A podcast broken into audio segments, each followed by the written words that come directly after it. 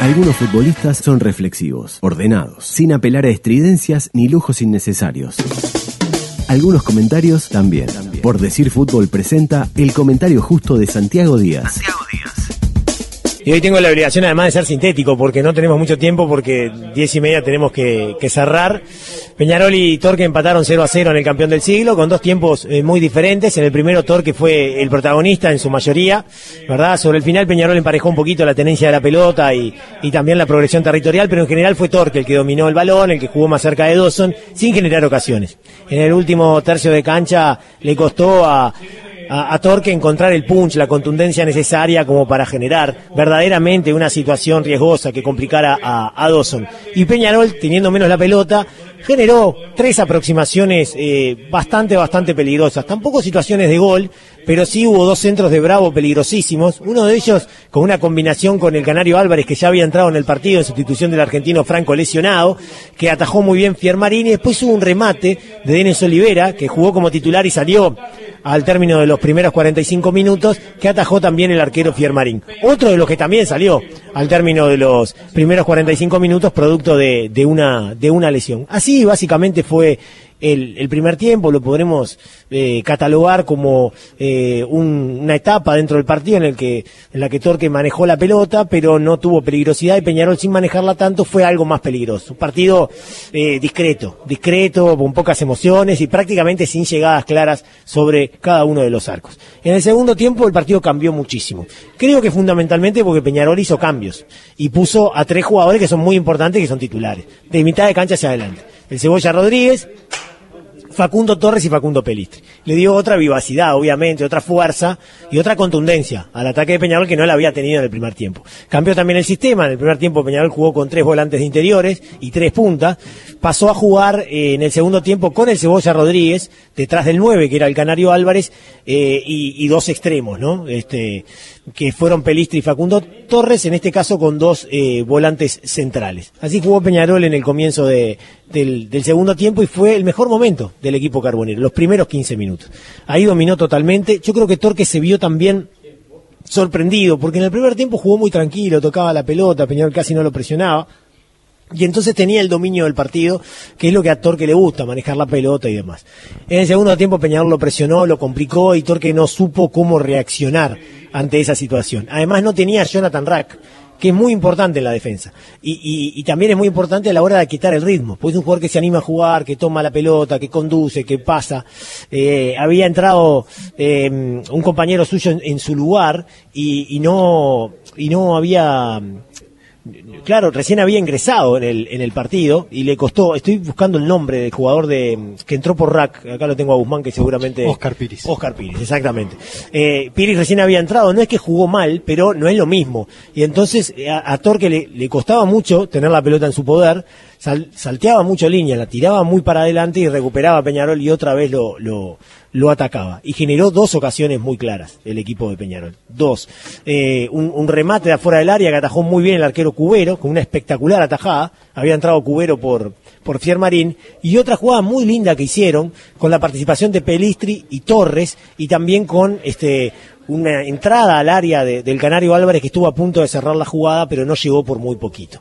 Dos situaciones y dominio permanente de Peñarol en los primeros 15 minutos. Después de eso se aquietó un poco Peñarol. Eh, logró bajarle el ritmo torque al partido, hubo alguna serie de cambios. Eh, Arismendi pasó a la mitad de la cancha, lo hizo bien Arismendi, con poca dinámica, claro, sin la velocidad este, que puede llegar a tener un volante central de los tiempos modernos, pero sí con mucha categoría, con mucha clase, se paró muy bien en la cancha, distribuyó bien y, la verdad que yo creo que fue productivo para, para su equipo. Y a partir de ahí el partido se hizo bastante más parejo, con este, la pelota más compartida, el territorio más compartido, y hubo muchas transiciones también. Eh, los equipos por momentos quedaron mal parados, eh, y, Peñarol eh, en general fue más peligroso. Tuvo una jugada muy clara, yo creo que la más clara, tal vez, del equipo carbonero, que fue la del Canario Álvarez, el juvenil número 9 de Peñarol, que no tiene la 9, pero juega ahí, que después de que el Cebolla Rodríguez le baje una pelota de cabeza sobre el centro del área, define de volea y la pelota se le va por arriba. El problema que tuvo Álvarez me parece es que la pelota le quedó muy arriba. Cuando te queda muy arriba es muy difícil eh, disparar con precisión. Tenés que colocar el cuerpo de determinada manera para que la pelota no se te levante, y él no tuvo tiempo. Entonces, eh, se le escapó, se le escapó la posibilidad a, Peñarol. Estamos hablando de tres ocasiones de Peñarol bastante claras, ¿eh? yo diría claras del todo, eh, en, esa, en esa segunda mitad que perfectamente le pudieron haber dado el partido. No fue así, el partido se terminó con un 0 a 0, con dos tiempos muy diferentes y la emoción concentrada siempre en el segundo tiempo. Para Peñarol, si mañana ganan Nacional y Rentistas, es prácticamente hipotecar la chance del campeonato, porque le sacarían siete puntos. ¿Estoy bien? No, eh, seis puntos seis puntos. Si gana Nacional y si gana Rentistas, que además tiene un partido de menos. Entonces, sería prácticamente hipotecar la chance cuando faltan eh, tres partidos por jugar. ¿no? Nueve puntos por jugar, sería muy difícil que Peñarol acceda al título. Muchos dirán que Peñarol lo que hizo fue regalar el primer tiempo, porque puso un equipo muy alternativo y entonces le dio la posibilidad a, Torque de dominar ese primer tiempo y recién en el segundo tiempo se acordó de protagonizar y de generar ocasiones. Y es probable que sea así. Eh, a mí me pareció que la cantidad de cambios que hizo el técnico fue excesiva. Me parece que podría haber refrescado o reservado a algunos jugadores para el partido del martes frente a Colo Colo, pero no a tantos. Capaz que vos ponés a, Torres y a Pelistri y ya es otra cosa en el equipo. Ya le das otra vivacidad al ataque, ya tenés además más jugadores que vienen actuando con más minutos y ya el equipo responde mejor. Estamos hablando de jugadores aparte que tienen 20 años. En el caso de Pelistri ni 20 tiene.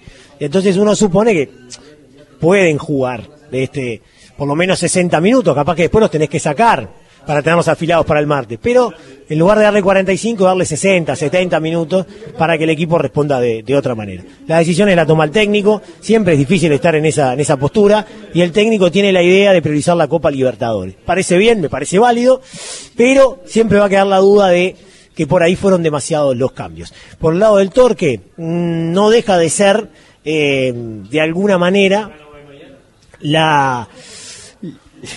¿Cómo decirlo? Desaprovechar una oportunidad. Porque si hoy ganaban, eh, quedaban con 20 puntos muy cerca de la cima y con gran chance de pelear el campeonato hasta el final, faltando nada más que tres fechas.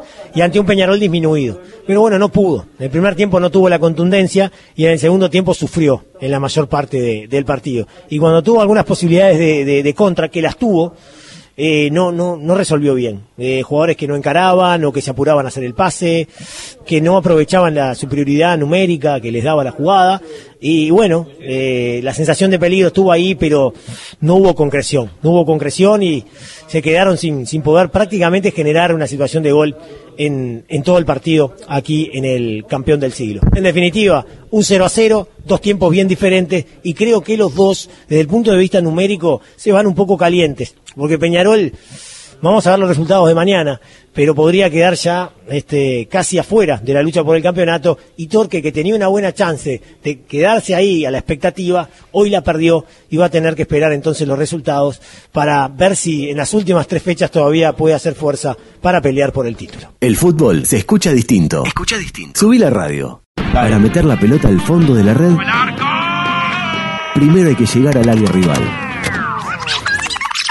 La estrategia, el planteo y el análisis del juego lo trae Guzmán Montgomery.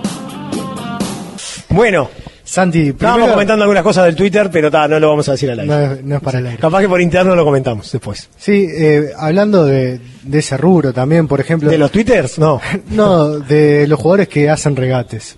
Eh, Pelistri, dijimos hoy, nueve regates por partido y es el primero en efectividad en Peñarol. Es un poco lo que vos pedías de esos jugadores que se animan a ir un poco más. Creo que en el rubro que, que más tiene que mejorar eh, Pelistri para, para ser un jugador más completo es que tiene un promedio de 2,24 remates por partido, pero solo un 29% de efectividad en remates al arco, y en sus goles esperados, que dan un 1,84, casi dos goles esperados, tiene cero gol en esa apertura. Creo que convirtió un gol solo en primera división, ¿no? Que en cancha de cerro. Sí, sí, me parece que es el único gol que tiene en primera división, un jugador que necesita mejorar en la finalización de las jugadas y hoy se lo notó un poquito entreverado también en algunas jugadas, por más que es el jugador más peligroso de Peñarol, me parece. Con Torres, me parece que sí. Bueno, está, y, en cuanto a, finalización, Terán, ¿no? Que es el, que hace los goles. Terán, seis goles de 4,5 esperados y después Gisco, un gol de 2,5 esperados. Así que otro rubro en donde Peñarol tiene que mejorar, que en sus números generales se esperaban unos 16 goles en el torneo ya a esta altura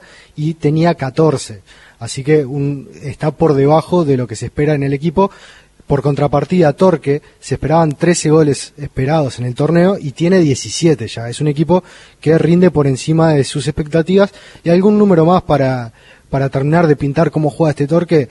En pases largos tiene 51 por partido, es el séptimo del campeonato. Y en pases progresivos, esos pases que sirven para ir avanzando en línea, tiene 75, casi 76 por partido, siendo el quinto del campeonato. Es un equipo que apuesta mucho al juego por debajo, con jugadores con buen pie y que no le gusta rifar la, pelota al contrario. Eso eh, era alguno de los números que quería destacar. Por último, para cerrar, quería hacer un comentario aparte ¿Qué pasa? No, siento un ruido, pero... no, un comentario sí. aparte, que es la cantidad de hinchas de Peñarol que hay dentro del, del, del, estadio. En este momento, ¿no? Ya el otro día con las banderas habíamos visto, pero era un grupo de no más de 10. Pero ahora, creo, ahora, hay 60. Yo creo que ahora hay más de 50 hinchas de Peñarol. Claro. El otro día en la cancha de Defensor vimos un grupo que entró con el partido empezado de hinchas de Defensor a colocar banderas. Eran cuatro, ¿no? El otro día eran cuatro. Eran sí. pocos, pero es algo que se está viendo cada vez más y me parece una muy mala noticia que los clubes, por más que está bien el folclore, el colorido, que están dejando entrar a hinchas en partidos que son a puertas cerradas, cuando la gran mayoría del público no puede entrar, que dejen entrar a lo que son más denominados como barras, eh, dándole un espacio una vez más que no es el que merecen, que no es el que merece el fútbol y que después son los que generan problemas y una señal también mala en este caso del gobierno que vimos la rural del Prado con 15.000 personas y seguimos jugando los partidos de fútbol a puertas cerradas, cuando quizás se podrían hacer protocolos de tener, eh, no sé, 30% del aforo de los estadios o cosas por el estilo. Y creo que, que, es una mala noticia para el fútbol como espectáculo público. ¿Y cuántos hinchas esperados de, por noche tiene Peñarol, más o menos? Los que marca su historia. Muy bien, el estadio lleno, por supuesto. Claro.